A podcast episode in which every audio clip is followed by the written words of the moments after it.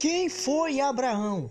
Abraão foi um homem de fé, um homem que deu ouvido para Deus. Então, meu amigo e minha amiga, se você quer vencer, dê ouvidos para Deus, dê ouvido para a palavra de Deus, porque quando você coloca Deus em primeiro lugar, a sua história de vida nunca mais será a mesma.